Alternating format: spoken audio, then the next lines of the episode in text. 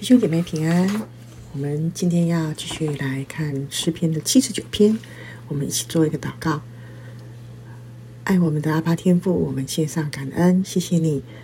求你赐福给我们，将智慧和启示的灵教导我们，好让我们能够读你的话，好让我们能够来到你的面前，求告你的名，你施恩拯救我们，救我们脱离各样的患难，救我们脱离。各样的挫折，救我们脱离各样仇敌的欺压，好让我们可以欢呼喜乐。我们向你献上感恩，听我们的祷告，奉耶稣基督的名，阿门。啊，诗篇七十九篇仍然是亚萨所写的诗，而且这是一首集体的哀歌，因着啊耶路撒冷被巴比伦毁灭之后呢，看到整个啊、呃、国家灭亡的景况，诗人写下了这样子的一个哀歌啊、而且在以色列，他们呃后来有一个日子，就是每年的他们以色列的呃日期的五月九号，他们定为圣殿被毁日。那在这个圣殿被毁日呢，他们会集体的唱这首歌，然后集体的在神的面前的悔改。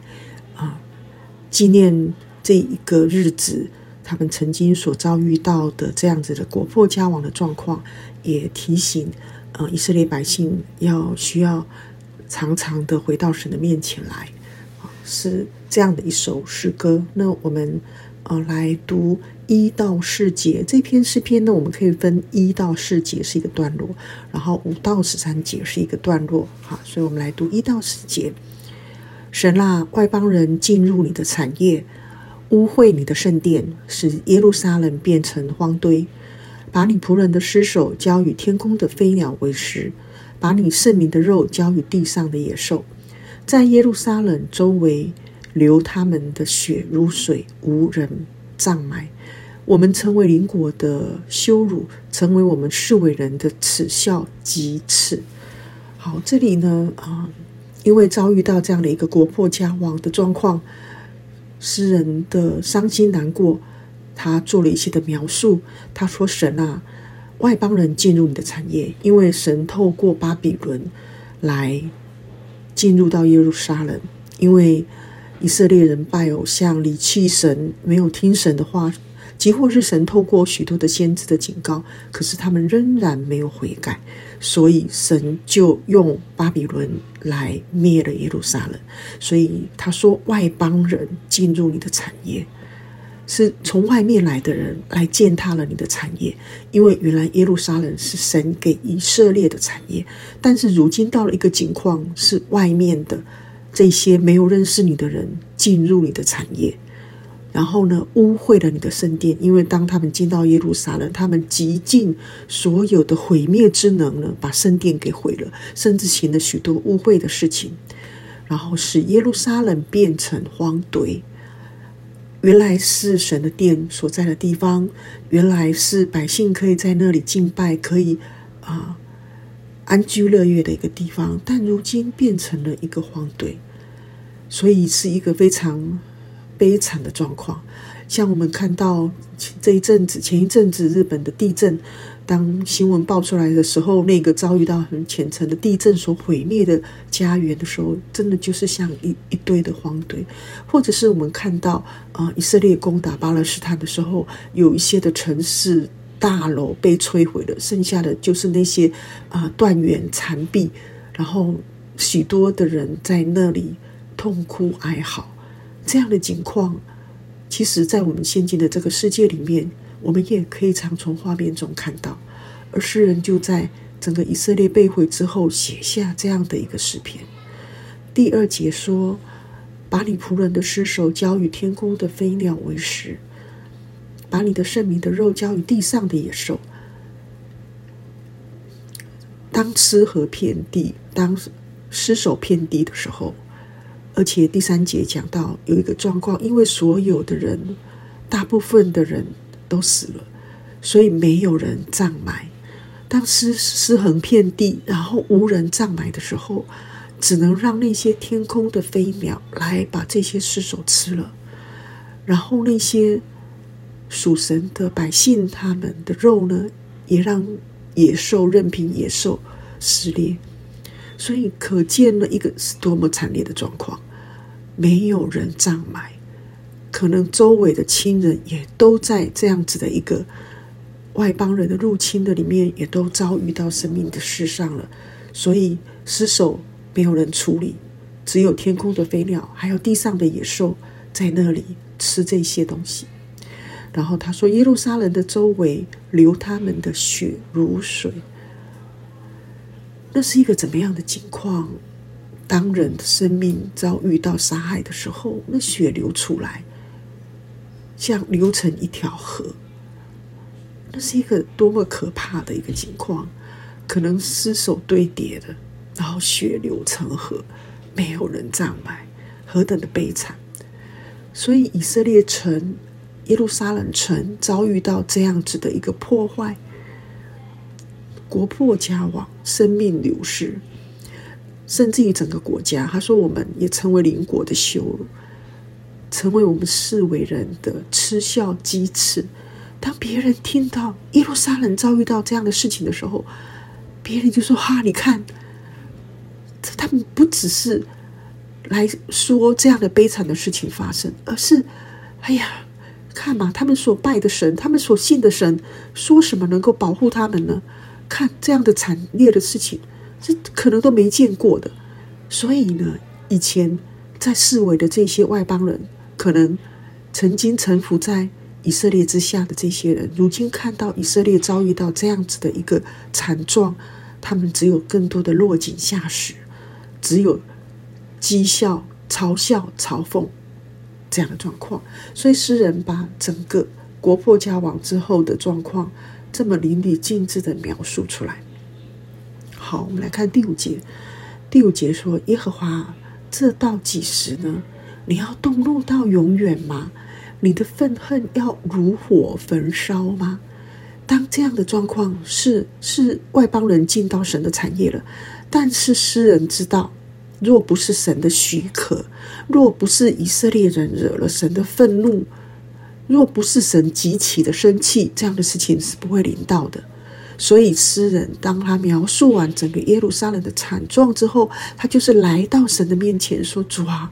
这样要到几时呢？你还要再发怒吗？你的怒气要继续的如火焚烧吗？你可以可怜可怜我们，看我们的状。”如此的惨状嘛，所以诗人是来到神的面前，他知道止息愤怒的只有神，也不是外邦人，几乎看起来是外邦人的入侵，但是仍然是因为神发怒了，所以第六节他就跟神祈求，因为怒气是从神而来的，所以他说：愿你将你的愤怒倒在那不认识你的外邦和那不求告你名的国度，主啊，愿你愿你这个愤怒。倒在那些那些不认识你的外邦人，他们欺压我们，我们是你的，我们是会求告你名的。求你，求你把那些愤怒转成再倒在那些不认识你的外邦人的身上。若我们求告你，所以呢，我们求告你名，我们是求告你名的国度，但愿祈求这样的愤怒可以转移，不要继续临到以色列了，不要继续临到我们的中间。为什么呢？他说第七节说，因为他们吞了雅各，雅各指的就是以色列，他们吞了你的百姓呢、啊，是你的百姓呢、啊，把把以色列的住处变为荒场了。所以这些外邦人，这些不求告你名的，愿你的愤怒临到他们的身上，因为他们把我们吞灭了，把我们所住的地方毁坏了。这是他向神的祈求。第八节，他说：“求你不要纪念我们先祖的罪孽，向我们追讨。”诗人知道是因为我们犯了罪，是因为我们的列祖列宗犯了罪。求你不要，当神纪念我们的罪孽的时候呢，我们没有办法逃避神的刑罚。那诗人也说，是我们的先祖犯罪了，得罪了你了，但是是我们来承受。是我们的先祖拜偶像，是我们的先祖，他们离弃了你，背逆了。但是我们悔改了，我们悔改了，我们不再拜偶像了，所以求你不要纪念我们先祖的罪，向我们追讨。然后他说：“愿你的慈悲快迎着我们，因为我们落到极卑微的地步了。所以世人在这里求神不要纪念祖先的罪，也求神发怜悯、发慈悲，求你的怜悯快快的临到我们的身上来。为什么呢？因为我们落到极其卑微的地步了。我们在你的面前，我们认罪，我们悔改，求你赦免我们，我们愿意。”谦卑的来到你的面前，承认我们的罪，我们愿意呼求你的名，所以求你的慈悲临到我们的身上。第九节，拯救我们的神啊，因你名的荣耀帮助我们。所以当诗人在说我们有罪，我们的祖先有罪，但是我们悔改，求你的慈悲再次临到我们的身上，因为我们实在是太卑微了，所以。那不是因为我们有悔改，所以配得你的拯救，不是。所以诗人发出的呼求，求神的拯救，是因你名的荣耀。主啊，你你的名，你的名是拯救的，你的名是怜悯的，你的名是施慈爱的。求你因着你的名拯救我们，为你名的缘故搭救我们，赦免我们的罪，因为你是赦免我们罪的神，你是公义的。当你。因着我们的罪审判我们的时候，你是公义的；但是当我们呼求你的时候，求你发怜悯、发慈悲、怜悯我们，因为你是又公义又慈爱的神。人呼求你名的时候，你会赦免我们的罪。所以，这是诗人向神可以求的是因神的名，求神纪念他的名，不是因为我们有什么好，都不是，是因为神的名的缘故。第十节。为何容外邦人说他们的神在哪里呢？愿你使外邦人知道你在我们眼前生你仆人流血的冤。所以主啊，我们遭遇到这样子，连你的名字都受到羞辱了。你看那些外邦人，他们嘲笑我们，他们羞辱我们，他们谩骂我们，说你们的神在哪里呢？你们遭遇到这样，就是你们的神已经离弃了你们了。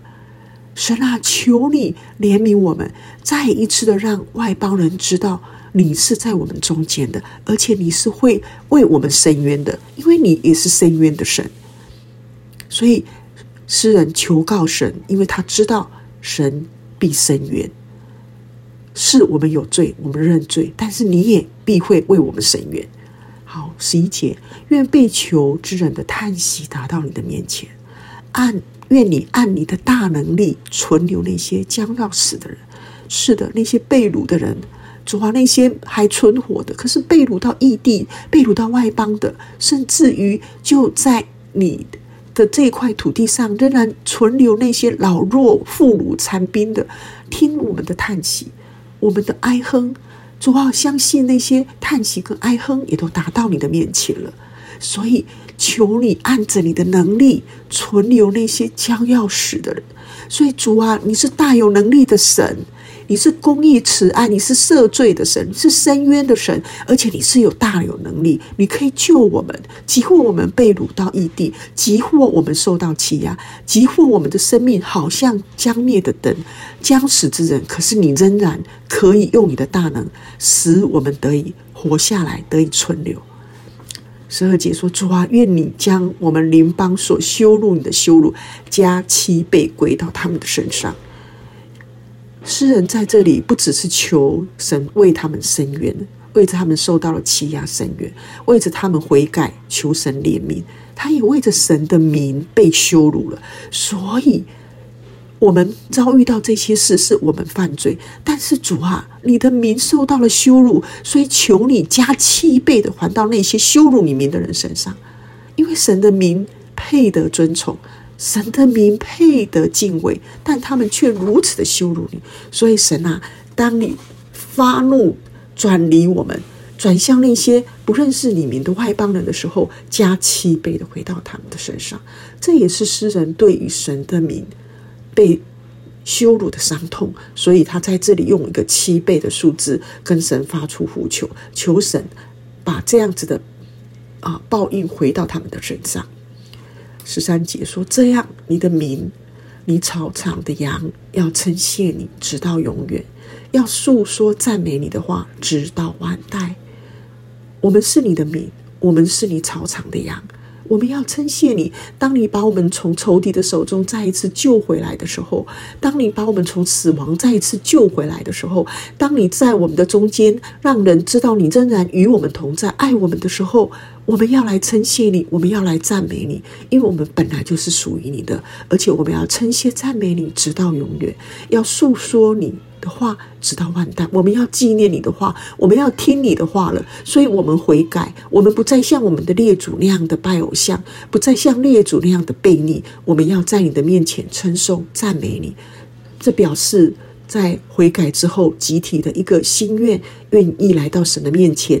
聆听神的话，愿意遵守神的话，以至于让神的愤怒可以止息。啊，这是一篇。何等悲哀的诗歌！但是，即或在这样的悲哀的里面，我们看到啊，我们可以把我们所遭遇到的状况向神陈述说明，然后我们可以认罪，我们可以祈求神的赦免。更加重要的，很重要的，在这个诗篇里面，我们之所以能够坦然无惧的求告主的名，是因为。因为他的名的缘故，因为他自己的名的缘故，不是我们有什么好，是因为耶稣已经为我们付上代价。所以弟兄姐妹，不管你可能遭遇到什么样的情况，都可以来到神的面前求告神，但是这当中不要忘了要悔改。不要忘了，在这当中，我们要回转向神，离离开罪恶。不要忘了，我们可以求告神的名，让神的名在我们的中间要被高高的举起来。因为当他的名被高举的时候，他是发怜悯的，他是施慈爱的，他是公义的，他是赦罪的，他是有大能的神。你的神是这样的神吗？我们的神是这样的神，所以我们可以来到他的面前，求告他的名，他必要伸手帮助我们。我们一起来祷告。好吧，天父，谢谢你，谢谢你，几乎我们跌到极其软弱的状况，你没有放弃我们。只要我们愿意回转，只要我们的心愿意再一次的回转，来到你的面前，呼求你，你就必定发怜悯。施慈爱，拯救我们，救我们脱离一切的罪，救我们脱离一切的欺压，医治我们一切的疾病，叫我们的生命重新可以来到你的面前，欢呼喜乐。我们要赞美你，我们要称颂你，因为我们是属于你的，我们是你的民，我们是你草场的羊，所以你是我们的主，你也必定看顾我们，带领我们。能够走出一切我们生命当中的困境，我们向你献上感恩，谢谢阿爸天父如此的爱我们，谢谢耶稣基督为我们流血舍命。如今我们可以因着耶稣基督，可以坦然无惧的来到主的面前，求告主名，献上感恩，听我们的祷告，奉耶稣基督的名，阿门。如